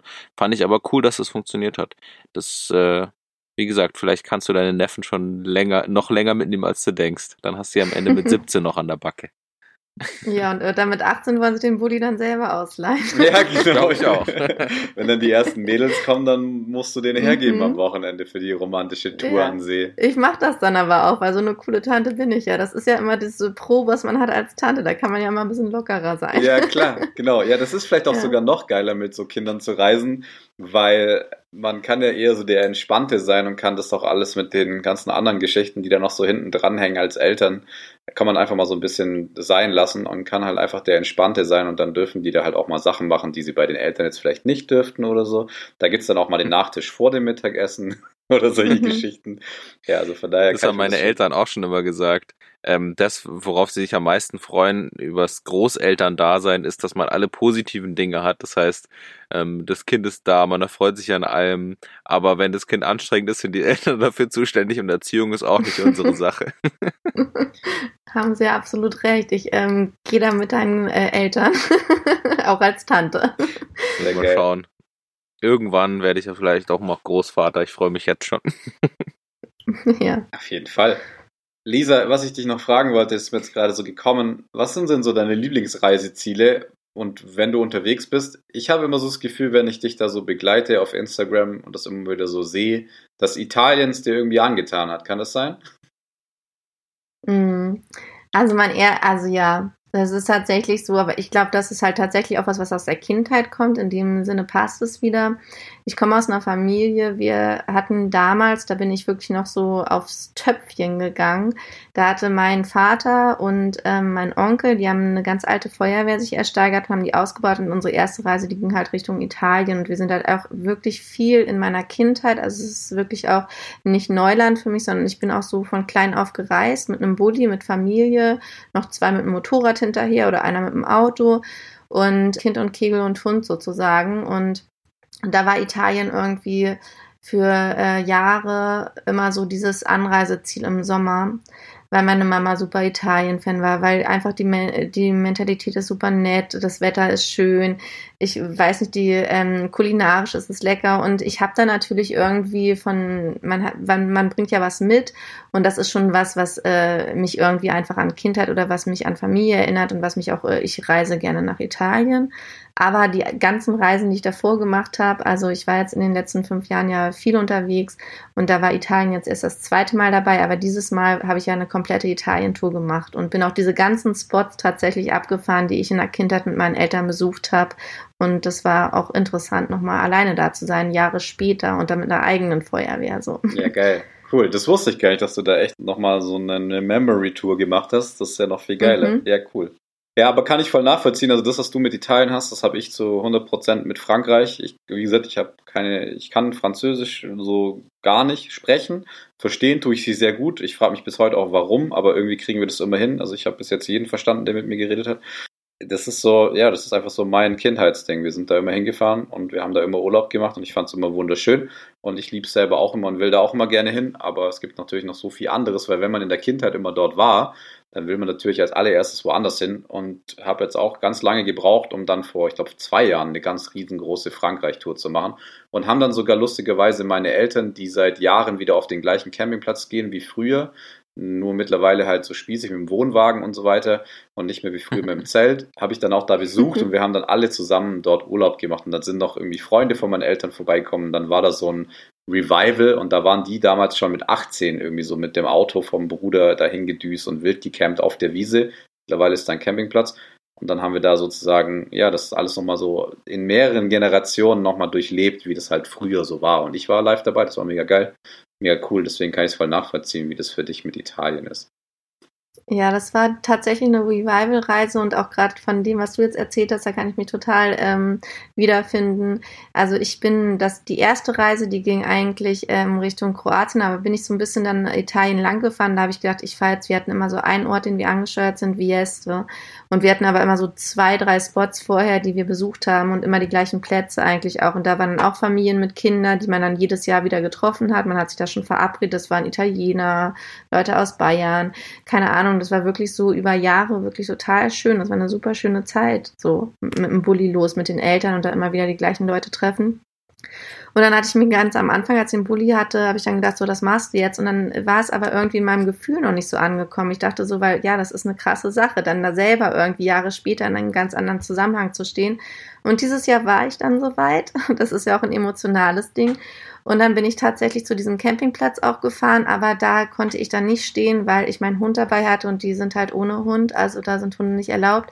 Aber ich bin dann zumindest rübergelaufen, habe mir das alles angeguckt, habe Videos gemacht, die in meinen Family Chat geschickt, mein Bruder auch so voller äh, Feuer und Flamme. Oh, ist auch noch die Tischtennisplatte genau neben dem Fußballplatz und ich weiß nicht was. Also es war schon echt ähm, ja, also ich habe auch die eine oder andere Träne verdrückt, also aus ähm, Erinnerung einfach, weil es schön war und weil so viel hochkam und habe das überhaupt nicht bereut. Also es war eine wunderschöne Reise und ja, ich würde es auch, jetzt fällt es mir leichter, aber äh, es war auf jeden Fall so ein Revival-Ding. Tatsächlich, dieses Jahr war es so. ich habe auch genau diese Gefühle. Bei mir geht's tatsächlich da aber äh, nach Kroatien. Wir sind schon auch immer irgendwie nach Italien, zumindest eine Zeit lang. Und dann irgendwann haben sich meine Eltern auf Kroatien eingeschossen und dann waren wir immer zusammen mit meinem Onkel, mein, meinem Cousin, meiner Cousine, meinem Bruder. Dann waren bei uns immer noch Freunde mit dabei und alle immer zusammen am selben Fleck. Und das, was ich irgendwie oder was jetzt so verrufen ist, auch in dieser, dieser Vanlife-Szene, als dieser spießige Urlaub mit dem Wohnwagen, habe ich als Kind absolut abgefeiert.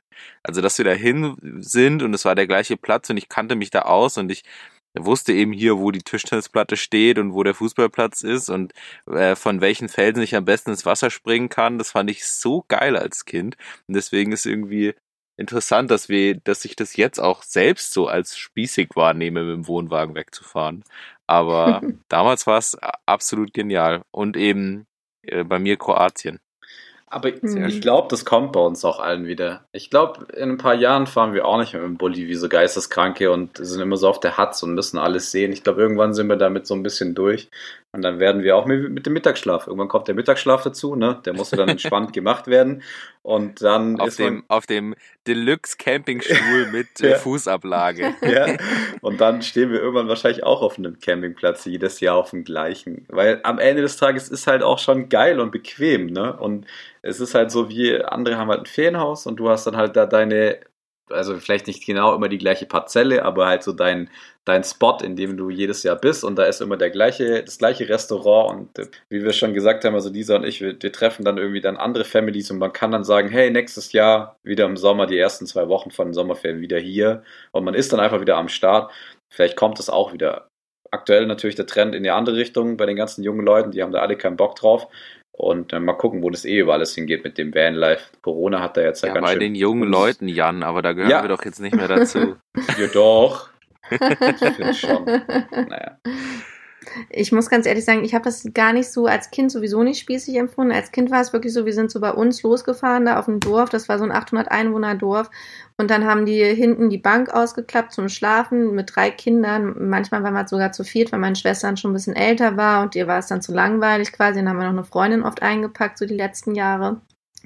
Vier Kinder haben sich hinten hingelegt und dann weiß ich noch, lief immer die gleiche CD von meiner Mutter oder Tape oder was auch immer das war, mit allen italienischen Songs von Bocelli und Eros Ramazzotti und dann bin ich morgens aufgewacht und die Sonne ging auf, so mein Vater immer noch so voll übermüdet am Steuer und dann waren wir in Italien. Nice. Und die erste Tankstelle, es gab immer für meine Eltern gab es äh, auf jeden Fall erstmal ein Espresso und für uns Kinder gab es die erste Tankstellenpizza und ich habe das als richtig schöne Erinnerung, überhaupt nicht spießig, sondern Ja. so äh, diese Pizza an dieser blöden Tankstelle, die war so viel geiler als alle Pizzen, die danach kamen, weil du warst dann plötzlich da. Du hast so gedacht, und als Kind kommt dir auch die Zeit immer so viel länger vor. Du fährst los und es war ja auch ganz geschickt, nachts loszufahren. Du, du schläfst dann als Kind erstmal ein paar Stunden und dann bist du ja schon relativ weit. Aber und für die Eltern, ich kann das voll nachvollziehen, wenn du drei Kids hast und du hast dann da auch Eltern, mit denen du dich verstehst und die Kinder beschäftigen sich, dann hast du ja auch ein bisschen Urlaub. Ja. Du ist ja ein Ja. Vollzeitjob, Eltern zu sein einfach. Auch wenn ich jetzt selber nicht Eltern, äh, Elternteil bin, aber ich weiß, äh, dass das anstrengend ist. Und ähm, das kann ich total nachvollziehen. Also ich fand das eigentlich immer eher so, so Kombination, dass so beide so ein bisschen, beide Seiten, Kinder sowie Eltern, irgendwie auf ihre Kosten kommen, Urlaub zu machen. Ja, ist auf jeden Fall cool. Das ein und ich hab's auch nicht als, als spießig in Erinnerung, sondern nur eben jetzt aus den letzten Jahren über dieses Gefühl, dass es so spießig ist, damit wegzufahren. Aber, aber ja, ich irgendwie, es kommt, das Einzige, was auf keinen Fall kommt und wo ein richtiger Hass in mir hochkommt, ist, wenn irgendjemand am Campingplatz oder irgendwo ankommt und das Erste, was gemacht wird, ist, die Satellitenschüssel wird eingerichtet. Ja, das Gute ist, das geht Ja. ja, heute vollautomatisch. Das, die sucht ja Signal mittlerweile selber. Da muss nicht noch einer drin schreien, dass er jetzt Empfang hat. Und äh, Aber irgendjemand drückt drin auf den Knopf und denkt sich, hey, ich bin hier angekommen. ja, Ich will jetzt erstmal nicht sehen, wie es Meer aussieht, sondern ich drücke jetzt auf den Knopf für meine scheiß Satellitenschüssel.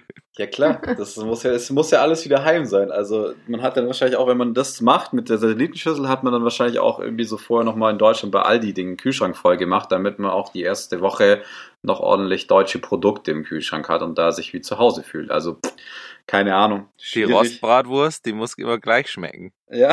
Egal, wo man ist. ja, ja, die muss es halt auch überall geben. Man kann da jetzt nicht irgendwie auf andere Dinge eingehen. Aber ich glaube auch, Lisa, bei dir war es vielleicht auch nicht so spießig, weil, oder du hast ja erzählt, ihr hatte damals auch eine Feuerwehr und dann war das ja damals auch schon eine ganz andere Art um zu reisen, wie jetzt zum Beispiel einer, der an seinen Kombi in den Wohnwagen hängt. Also ich glaube, das hat es vielleicht. Aber ich glaube, für die Kinder ist das scheißegal, ob mit was man wegfährt. Ja, aber so ein altes, Also da- nostalgisches Auto hat doch irgendwie nochmal was anderes, oder bin ich da falsch gewickelt? Ich weiß nicht, ob dieser Vibe des nostalgischen Autos bei den Kindern ankommt oder ob für die nur die Rolle spielt, wir setzen uns zusammen in ein Auto und fahren in Urlaub und dann sind wir da zusammen in der Sonne und essen Pizza an der Tankstelle. Ich glaube auch, dass für die Kinder das vielleicht nicht so viel, ähm, weiß ich nicht, ob die das so wirklich mitschneiden. Also ob ich das, äh, das kann ich dir nicht mal sagen, ob ich das als Kind oder euch nicht mal sagen, ob ich das als Kind so wirklich wahrgenommen habe. Aber was natürlich so war, dass meine Eltern relativ früh Kinder gekriegt haben. Also die waren Anfang 20 oder keine Ahnung, ein bisschen über 20. Das waren natürlich junge Eltern, das war auch eine andere Generation und Althippies halt so.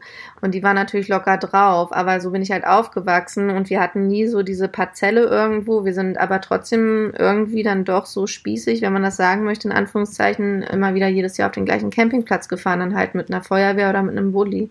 Ja, ja, also ja, kann schon sein, dass es dann da nicht so rüberkommt. Aber wie ich gerade schon gesagt habe, oder wie wir jetzt, glaube alle drauf gekommen sind, ich glaube, das gibt einfach so die, die Zeit, irgendwann macht es so mit einem, dass man so wird, weil es halt am Ende des Tages auch entspannt ist und es soll ja auch Urlaub sein. Und wenn man halt dann bis an sein Lebensende immer so durch die Lande rast und alles sehen will und immer jede Nacht woanders und Wildcamping, es ist halt irgendwann auch, glaube ich, ziemlich ermüdend, gerade wenn man dann irgendwann einen Haufen Kinder noch hinten im Bus rumrennen hat, dann legt man das, glaube ich, ganz schnell ab, aber ich habe es auch noch nicht aufgegeben. Wobei ich bin ja aktuell auch buslos, von daher bin ich da eh raus, aber wer weiß. Vielleicht fahre ich ja dann auch irgendwann mal mit meinem LT durch die Gegend, wenn ich mich da mal aufraff, den zu machen. Irgendwann mal, irgendwann mal. Bei mir, bei uns wird jetzt der Bus ja wahrscheinlich auch oder ziemlich sehr sicher auch abgeschafft. Und dann muss man mal gucken, was dann irgendwann irgendwann mal kommt. Aber so als Erinnerung, ähm, als wir zwei, als ihr aus Albanien zurückkamt, haben wir uns ja getroffen und standen dann mal eine Nacht zusammen da an so einem kleinen Tümpel. Stimmt. Und da muss ich sagen, sowas ist schon absolut entspannt, wenn man jemanden dabei hat, mit dem man sich gut versteht und dann kann man als Eltern oder kann man noch zusammen am Lagerfeuer sitzen und die Kinder können zusammen spielen und so. Ich, das, so, das fand ich so entspannt im Gegensatz zu dem, man hetzt von Platz zu Platz, aber das hat sich ja jedes Reisen so ein bisschen verändert. Ja. Wir sind mal wieder bei unserem Lieblingsthema mit dem Busverreisen angekommen. Ja, es endet immer im gleichen. Deswegen habe ich jetzt auch noch eine magische Frage. Magisch, oh Gott, ich, heute habe ich irgendwie mit der Wortwahl überhaupt nicht. Deswegen habe ich noch eine, eine wichtige. Du stapelst selbst ganz schön hoch auf jeden Fall. Ja, äh, ja. Trommelwirbel. Ähm, ich habe auch keinen Zylinder auf. Also ich habe noch eine Frage an dich, Lisa so kurz vor Abschluss, nachdem wir jetzt ja auch dann die Stunde geknackt haben. Und zwar das Thema Kinder bei dir. Wir haben jetzt darüber gesprochen, dass du immer welche dabei hast und dass du Kinder magst und du bist in der Schule mit Kindern äh, um dich und so weiter. Aber wie sieht's da bei dir aus? Wie sind da so deine Pläne, wenn man fragen darf? Für die Zukunft, was hast du dir da vorgestellt? Kannst du dir das vorstellen? Das würde mich noch interessieren, weil wir ja hier auch beim krassen Papa Kinder Podcast sind, ne? ja, also tatsächlich ist es natürlich ein anderes Reisen als äh, das, was ich jetzt mache. Wenn ich jetzt alleine fahre ohne meinen Neffen, dann stehe ich meistens frei, selten auf Campingplätzen, so wie ihr es auch gerade erzählt habt. Das hat sich geändert, als ich mit meinen Neffen unterwegs war. Da stand ich auf Campingplätzen und habe auch darauf geachtet, dass die Kinder Angebot haben. Aber dadurch, dass ich jetzt beides auch schon erlebt habe und so und ich auch in einem Alter bin, ähm, wo man sich natürlich auch als Frau die Frage stellt, möchte man Kinder haben oder nicht? Also definitiv, ich möchte Kinder haben. Das hat sich jetzt bislang in meinem Leben halt noch nicht so eingespielt. Da war jetzt noch nicht so der Moment oder der Partner da, wo ich mir das äh, hätte mit vorstellen können. Aber ich finde es total schön, Kinder äh, zu haben und auch das äh, Thema ähm, Reisen mit Kindern. Und ich folge auch wirklich äh, super leidenschaftlich gern so Familien, die im Bulli mit ihren Kindern unterwegs sind. Ich finde das echt interessant. Ich finde das schön, wie man das so den Kindern irgendwie so Wurzeln und Flügel schenkt mit diesem Reisen dann doch. Und das, äh, ja, kann ich mir für mich auf jeden Fall, würde ich es mir wünschen. Mal gucken, was das Leben äh, noch so bringt. Aber ja, ich bin da nicht abgeneigt. Wenn es denn so kommt, dann würde ich auch mit Kind losziehen. okay. Wurzeln und Flügel finde ich sehr schön ausgedrückt auf jeden Fall. Was mich da in Bezug auf den Lebensweg, wenn ich es mal so nennen darf, einfällt, den du da eingeschlagen hast und momentan machst mit deiner Selbstständigkeit und dem dann deutlich langen Reisen, glaubst du, dass das umsetzbar ist dann auch noch mit Familie so? Oder glaubst du, dass du dann eher in die Richtung einschlagen würdest, dass mehr Sicherheit, eine Festanstellung besser, der bessere Weg wären oder der einfachere Weg? Ja, also ich habe mir da tatsächlich auch schon Gedanken zugemacht. Also ich glaube, es gibt so ein Alter, so bis 30 habe ich mir gar keine Gedanken darüber gemacht, weil da war das nicht so in meinem Kopf irgendwie so präsent. Natürlich, je älter man wird, macht man sich mehr Gedanken über Lebensmodelle und ähm, ich habe jetzt nicht ohne Grund auch so einen Job an der Schule angenommen, der ja irgendwie so äh, safe in Anführungszeichen ist. Ähm, ich glaube tatsächlich aber auch, dass so eine Selbstständigkeit, und ich kriege das auch mit, ich weiß nicht, ob Berlin da vielleicht auch so ein bisschen Vorreiter ist in so einen Lebensmodellen, aber ich kriege das zum Beispiel auch innerhalb der Familie oder von Freunden mit, die auch so Jobs machen, die sie von zu Hause aus viel machen. Ähm, zum Teil ja auch ganz gut funktioniert, wenn ein Elternteil das betreibt, weil man dadurch natürlich auch den Vorteil hat, dass jemand auch zu Hause öfter ist, auch selbst wenn er ja. arbeiten muss. Ne? Also das äh, kommt natürlich echt, das ist echt so ein Thema, da muss man echt den Job genau wissen, welchen man zu der Zeit macht. Sicherheit ist, glaube ich, äh, möchte man, sobald man ein Kind hat, noch mehr gewährleisten können. Aber ähm, freiberufliche Jobs sind ja nicht unbedingt unsicher in dem Sinne. Die haben halt einfach nur eine an, also man geht nicht unbedingt jeden Morgen außer Haus, sondern man ist halt auch oft im Haus und arbeitet von dort aus. Ich ähm, kann das äh, so ganz genau leider nicht beantworten. Wahrscheinlich rede ich jetzt ein bisschen um Kopf und Kragen, aber ich könnte mir beides vorstellen. Ich denke, da ist ein Bedürfnis nach Sicherheit, wenn man Familienplanung hat, schon. Aber ich glaube auch, dass man das auch gut kombinieren kann, je nachdem auch, was der Partner für eine berufliche Dings mitbringt. Äh, wenn das jemand ist, der auch zu Hause ist oder der auch irgendwie in einer Selbstständigkeit ist oder der vielleicht am struggeln ist, dann ist es vielleicht komplizierter, dann geht man mehr auf Sicherheit im eigenen Job.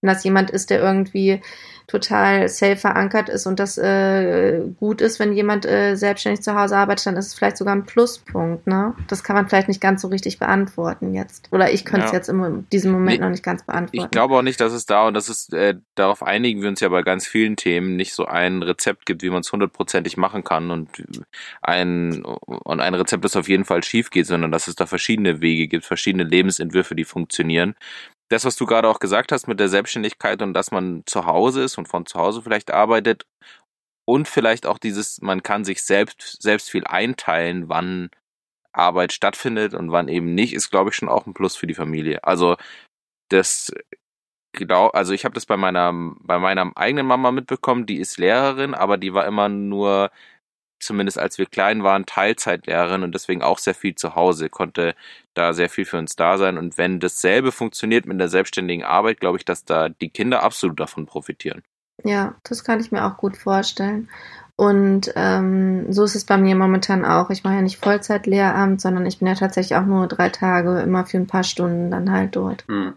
Ja, ich glaube auch, dass was du gesagt hast, dieses Setup, wenn man, also finde ich jetzt auch, und das hatte ich jetzt, habe ich jetzt auch schon länger bei mir im Kopf, ist halt, dass wenn zwei Leute nicht das Gleiche machen. Also sind beide nicht selbstständig und beide nicht festangestellt, sondern eine Mischung. Einer ist festangestellt und einer ist selbstständig, dass das eine geile Kombination ist, zumindest für mein Gefühl. Aber es ist natürlich auch immer eine Frage, was für ein Typ bist du? Es gibt ja auch viele Menschen, die ja. brauchen diese Festanstellung, diese ins Büro gehen, diese, diese Struktur, weil sie selber das nicht hinkriegen würden oder sich nicht zutrauen, ihren Tag so einzuteilen, weil es ist natürlich auch was anderes, sozusagen dann den Job nicht zu vergessen und sich dann nicht den ganzen Tag hinzusetzen und mit den Kindern zu spielen und auf einmal zu merken, oh shit, ich muss noch was abgeben. Also man muss ja dann auch weiterhin sich da organisieren und das muss man halt zu 100% selber machen. Da kommt keiner und sagt, hey, wann ist es jetzt soweit? Wieso machen Sie hier gerade nichts so? Setzen Sie sich an Ihren Schreibtisch.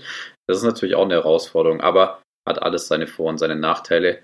Und wir haben jetzt hier, glaube ich, auch gerade alle Modelle, die man sich so vorstellen kann, an einem, an einem Mikrofon. Ne? Also einer macht nichts, ähm, die anderen machen so ein bisschen was und der andere hier, der Herr. Der andere Scholl, hat immer Ferien. Der ist immer hart am Arbeiten. Nee, ich hätte dich jetzt eher so einkategorisiert, der ist richtig hart am Hasseln und voll fertig davon. ja, also so würde ich mich momentan auch einkategorieren. Kategorisieren. Wow. Ja, dann würde ich doch sagen, so zum krönenden Abschluss machen wir wieder unsere kleine Tradition und wir haben uns ja vorhin darauf geeinigt, Lisa, dass du unser, in dem Fall Lehrerinnen Nein machst. In dem Fall eigentlich Papa Nein, aber in dem Fall Lehrerin Nein. Und ähm, Chris und ich knobeln dann nachher drum, wer dann das Ja macht, oder? Ja, wir knobeln das aus. Papa Nein.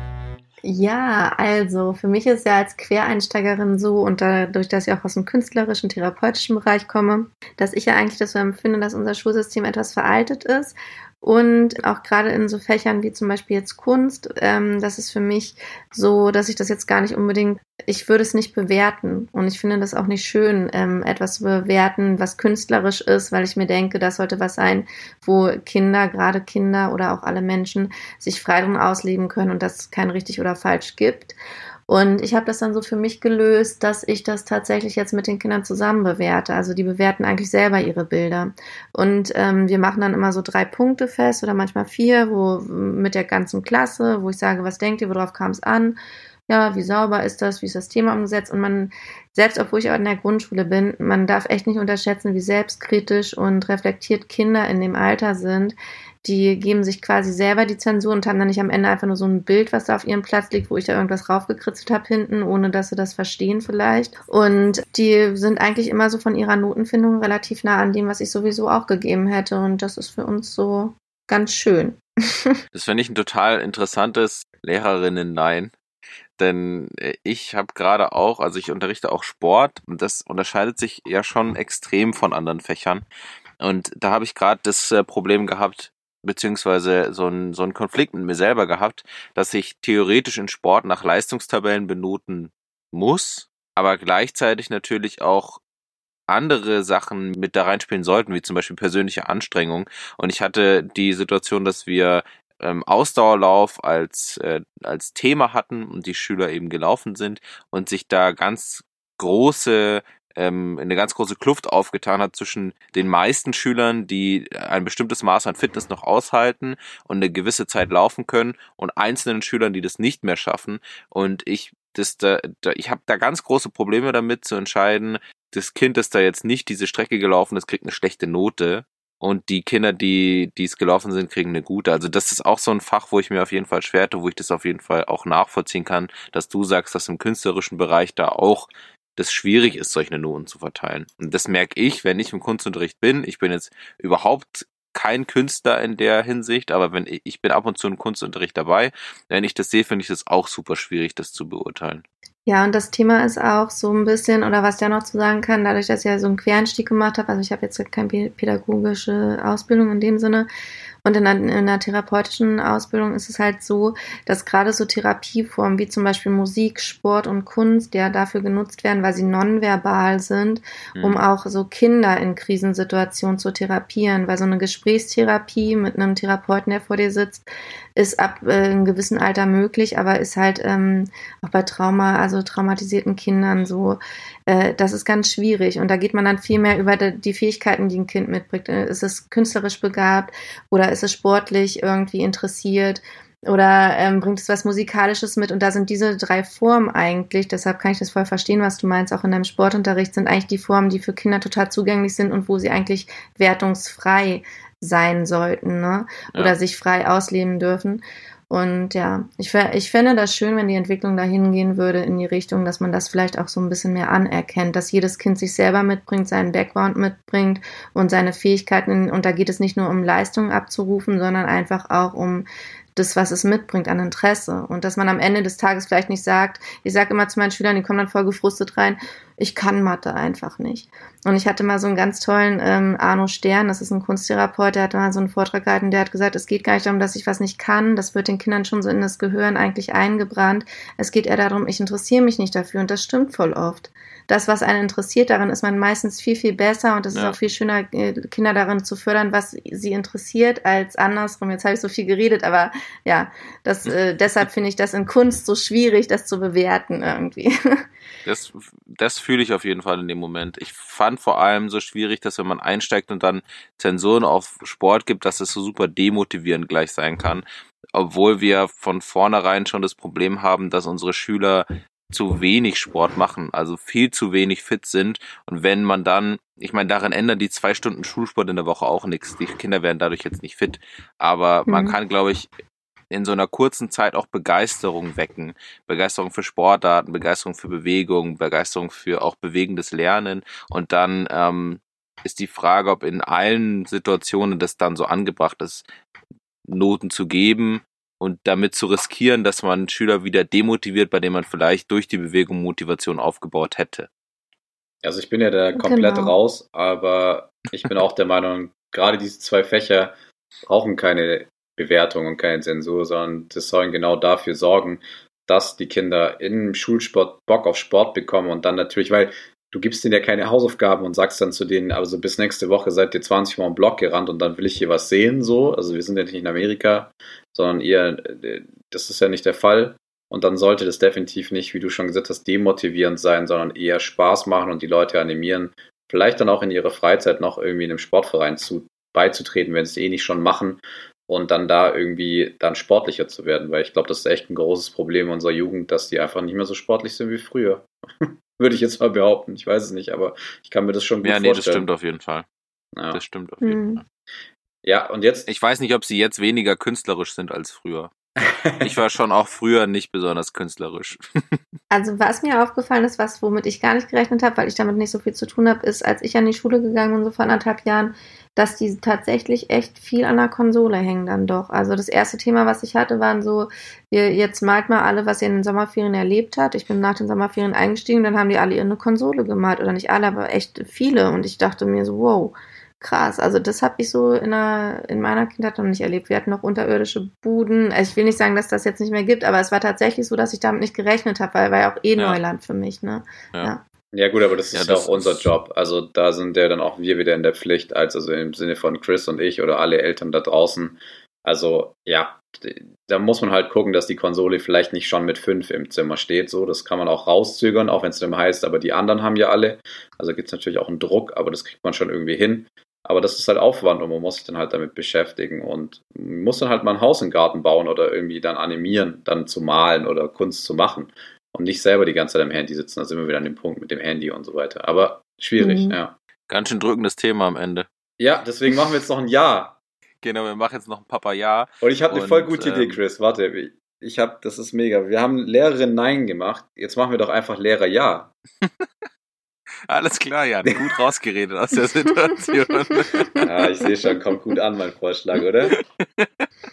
Ich Ja, würde eher du. sagen, wir haben, wir haben doch jetzt äh, unter Lehrern ganz viel über das Nein diskutiert und du hast ja schon gesagt, du bist komplett raus. Dann bring dich doch mal wieder rein ins Thema. Ach, verdammte Axt. Okay, dann muss ich jetzt aber kurz in mich gehen. Da brauche ich jetzt eine, kurz eine Sekunde. Papa, ja. Ja, doch, dann habe ich was.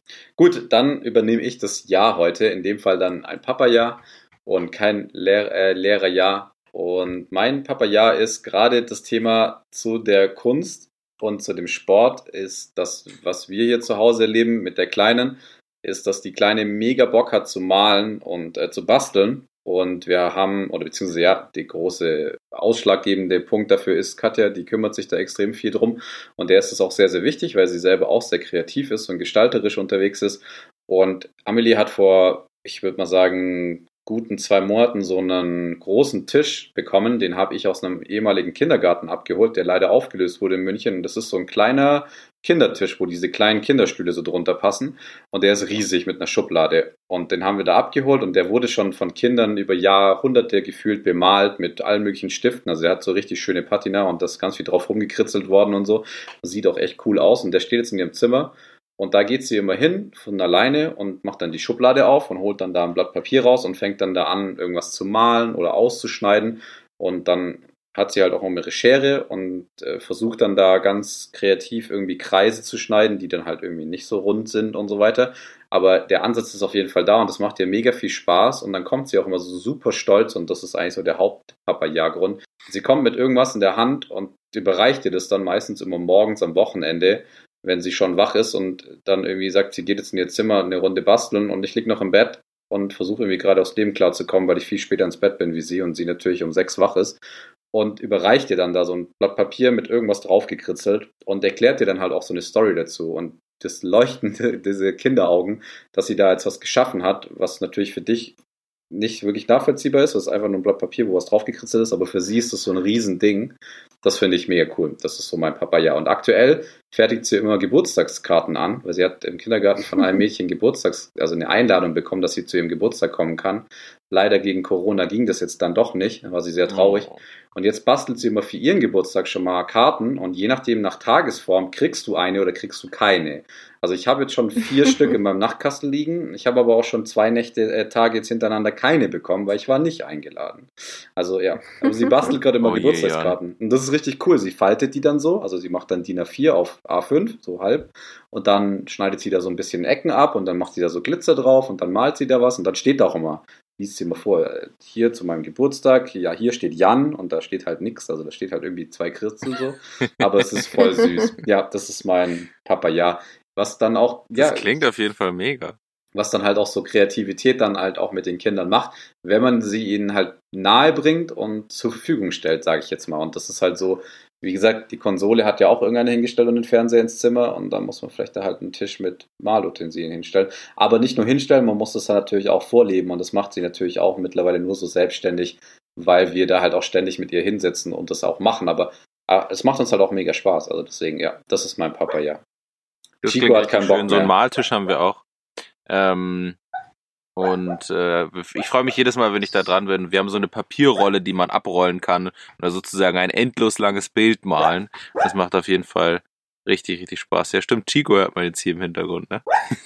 Ich wollte gerade stumm schalten, aber ja, den Chico hört man Ja, gar kein Das Stress, der ist der, auch noch was kein dazu Problem. sagen. Beziehungsweise wahrscheinlich das ist der raus. einzigste Faktor, der hier hätte heute schief gehen können. Und wenn er träumt, dann, dann äh, weiß ich nicht, dann ist der echt auf Jagd zum Teil. Der Das bellt manchmal. auch.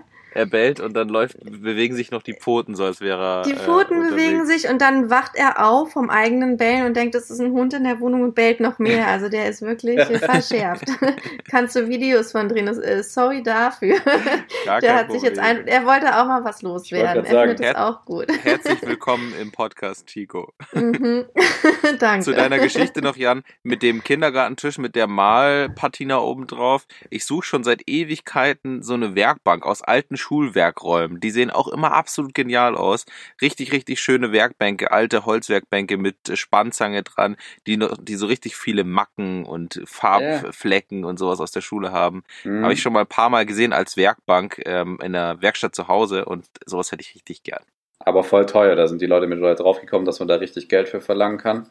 Und Ja. dann verdient sich der Hausmeister da eine goldene Nase, wenn er die verhökert. Da haben wir auch länger mal Ich glaube, bei mir in der. Schule muss ich mal, muss ich mal anregen, dass wir neue, unbedingt neue Werkbänke brauchen.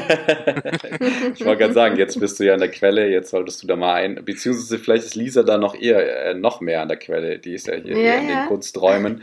Vielleicht fallen ja mal zwei, drei hinten runter irgendwie so nachts. Ja, aber wenn dann, wenn die, wenn die Grundschulwerkbänke nach hinten runterfallen und äh, ich mir so eine hole, habe ich danach Rücken. Ja, gut, das könnte passieren, ja. ja gut, ich würde sagen, das war's, oder? War schön mit euch zu quatschen. Ja, ich würde auch sagen. Fall.